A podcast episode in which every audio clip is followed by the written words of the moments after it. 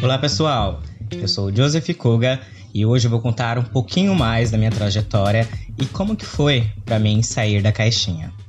Bom, eu vim de uma família muito humilde do interior de São Paulo e quando criança eu já sabia que tinha algo de diferente, mas eu tentava ser racional, dizendo para mim mesmo: "Ah, quando eu crescer eu vou entender o que se passa comigo". Os anos foram passando, a pressão e a imposição social para performar a feminilidade foi aumentando. Por mais que eu tentasse me vestir na moda e ser uma garota que segue os padrões estereótipos sociais, eu sentia que havia alguma coisa errada. Uma inquietação interior, um desconforto, uma angústia e até um pouco de revolta. Havia um fator agravante. Eu fui criado no meio de um relacionamento abusivo, em que meu pai agredia psicologicamente a minha mãe e espancava fisicamente a minha irmã. Ele reproduziu o que aconteceu com ele também, porque na infância ele foi espancado pela mãe e ele cresceu com aquele velho ditado: ah, é batendo que cresce. E a gente sabe que isso não é verdade. Então, dado esse cenário, eu fui me retraindo. Eu mal falava em casa, não interagia com minha família, não tinha o mínimo de vínculo com eles. Quando eu tinha 19 anos, a minha irmã ela já havia casado e meu pai começou a ser agressivo comigo. Certo dia, por causa de uma tomada que o meu amigo foi arrumar no meu quarto, meu pai me espancou e tentou me matar enforcado. Era um almoço de família e o meu cunhado estava em casa, chegou bem a tempo de tirar o meu pai de cima de mim, antes que eu perdesse a consciência. Após esse ocorrido, meu pai veio falar que me colocaria para fora de casa a minha mãe interveio e disse que não deixaria ele fazer isso e muito menos provocar a infelicidade em mais uma filha. Na época, uma filha, né? Ele não queria sair de casa e eu também não tinha para onde ir. Então eu acabei me fechando ainda mais. Eu assumi uma postura muito firme e coloquei todas as minhas energias nos estudos. A minha mãe ela teve câncer e devido aos custos do tratamento ela não conseguia é, continuar pagando a minha faculdade. Então eu comecei a buscar um estágio e iniciei no call center de uma empresa. Perto de terminar a faculdade, eu já tinha conseguido trocar de estágio, estava trabalhando na área de administração.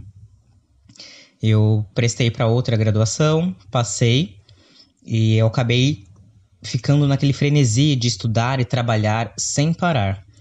Até que um dia eu cheguei bem tarde em casa, depois da faculdade, e o meu pai ele veio me ameaçar de novo e tentar me agredir. Eu coloquei o número da polícia no celular e ele, mostrei para ele, ele saiu resmungando. Foi a gota d'água. Eu já estava terminando a outra graduação e prestei para a Fatec Zona Leste. Passei. Peguei o pouco que eu tinha e mudei para São Paulo capital, sem ter que me preocupar com, com todo esse miasma que eu consegui me livrar desse ambiente abusivo da casa dos meus pais eu comecei a olhar para dentro de mim. Eu comecei a tentar entender de fato quem eu era e como eu queria ser.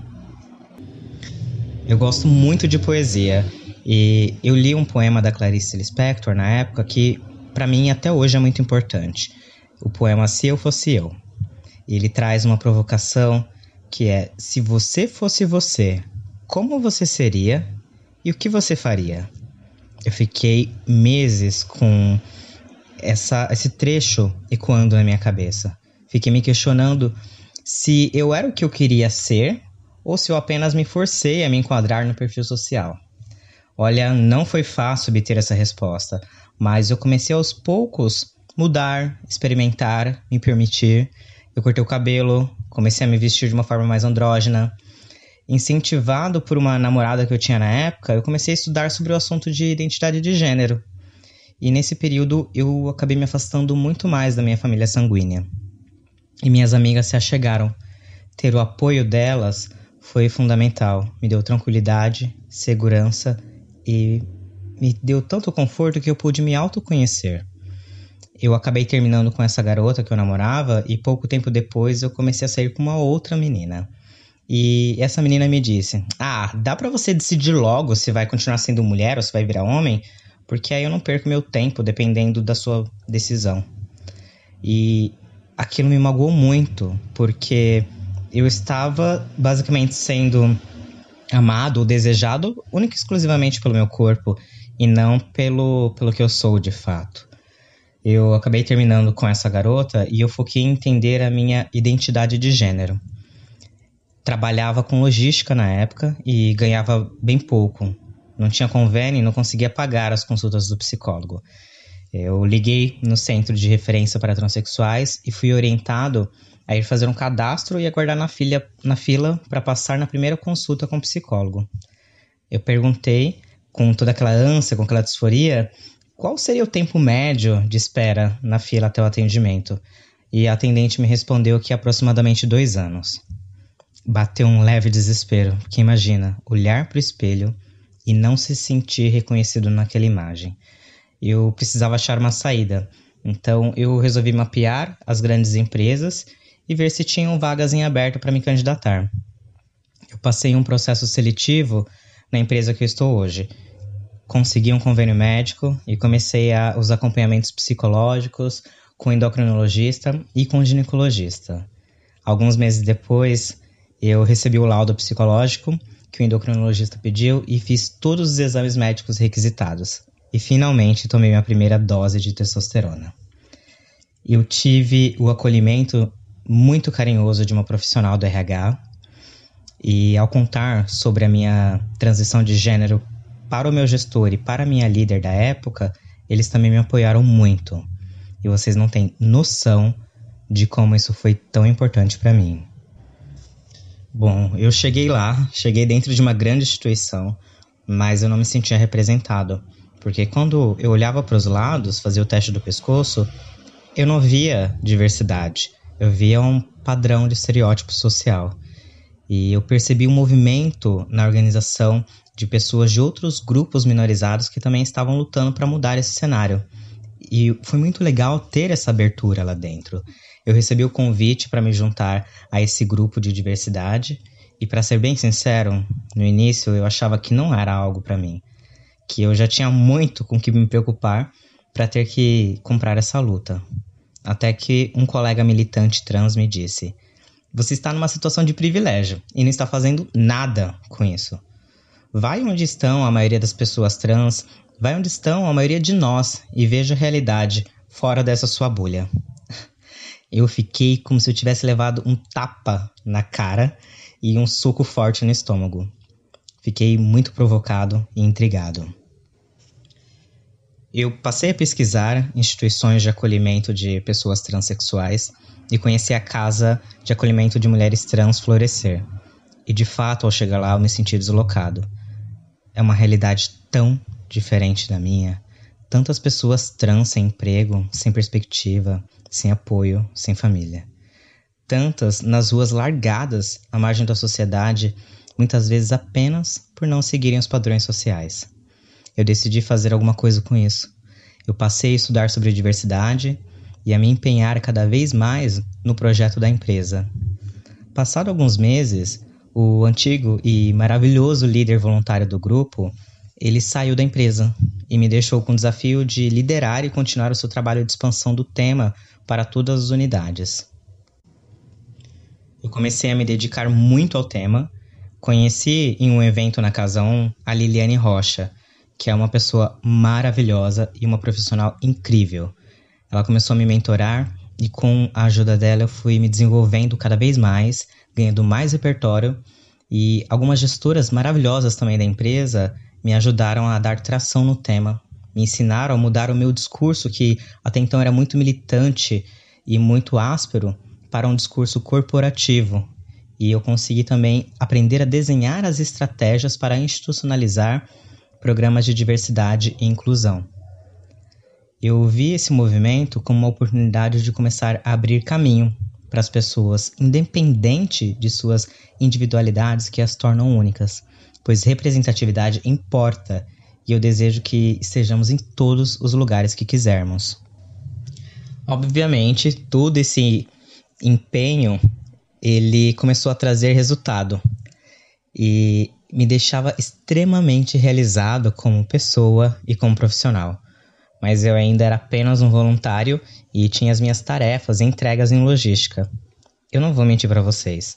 A minha performance na área começou a cair ao passo que na diversidade começou a aumentar.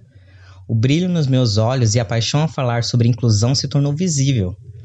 E eu percebi, ao contrário do que eu acreditei por boa parte da minha vida, que dinheiro era tudo, que não era. Que, na verdade, ver os pequenos impactos do trabalho que eu fazia com os voluntários do programa de diversidade na vida das pessoas me realizava e me fazia sorrir. Eu decidi que não fiz uma transição de gênero para ser infeliz na minha vida profissional. Eu me arrisquei e fiz uma transição de carreira e eu tive a grata oportunidade de migrar de área na mesma empresa que eu estou até hoje. Apesar de toda essa abertura, eu não vou dizer que a caminhada foi fácil. Eu fiquei quase dois meses sem usar o banheiro fora de casa, pois eu não me sentia bem nem no banheiro feminino e nem no masculino. Até que consegui ter aquela passabilidade masculina, ser lido como uma figura masculina. Infelizmente, a gente ainda é muito rotulado pelo aquilo que a gente transparece.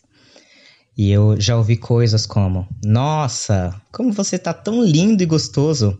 Pena que está faltando algo aí embaixo. É, imagina a minha cara. Eu também ouvi: Quando vai terminar a sua transição? Porque quem sabe isso esteja impactando nas suas entregas. Eu respondi que estava me adaptando aos hormônios e que isso é para a vida inteira, que meu corpo ele não vai nunca produzir a testosterona. E que na realidade a questão não era a minha transição de gênero, mas que a logística já não brilhava mais os meus olhos. A cobrança de ser, de pertencer a um grupo de vulnerabilidade social dentro de uma organização é que você tem aquela sensação que você precisa entregar duas vezes ou mais do que as outras pessoas para não ter que ouvir. Ah, não vamos demitir o Jô, pois ele é trans. Então você acaba tendo aquela posição de de dever, de estar ali por favor. Isso é horrível. Eu me senti muito mal ao pensar nisso e até às vezes ao ouvir esse tipo de comentário. E eu comecei a me empenhar ainda mais e estudar muito mais para não ter que ouvir isso novamente, para não ter que pensar isso também, não ter essa síndrome do impostor. É fato que tudo isso são desafios que eu escolhi enfrentar e viver, e eu preciso capinar o caminho para que as pessoas que vierem atrás de mim não tenham que passar por coisas desse tipo também. Essas coisas que eu enfrento no meu dia a dia não se aproximam nem de longe do que as pessoas trans que são vulnerabilizadas passam. Eu reconheço meus privilégios de ter a pele e os olhos claros, de ter pós-graduação e estar trabalhando com aquilo que amo. E com isso me proponho, de fato, arregaçar as mangas e usar os meus privilégios para mitigar os vieses inconscientes para que não haja apenas diversidade como números ou quantitativa nas empresas, mas que a inclusão ocorra de fato com equidade e respeito. Ah, tem um detalhe super legal. Eu consegui estabelecer uma relação de muito afeto e cuidado e respeito com a minha mãe, com a minha irmã e com meu irmão.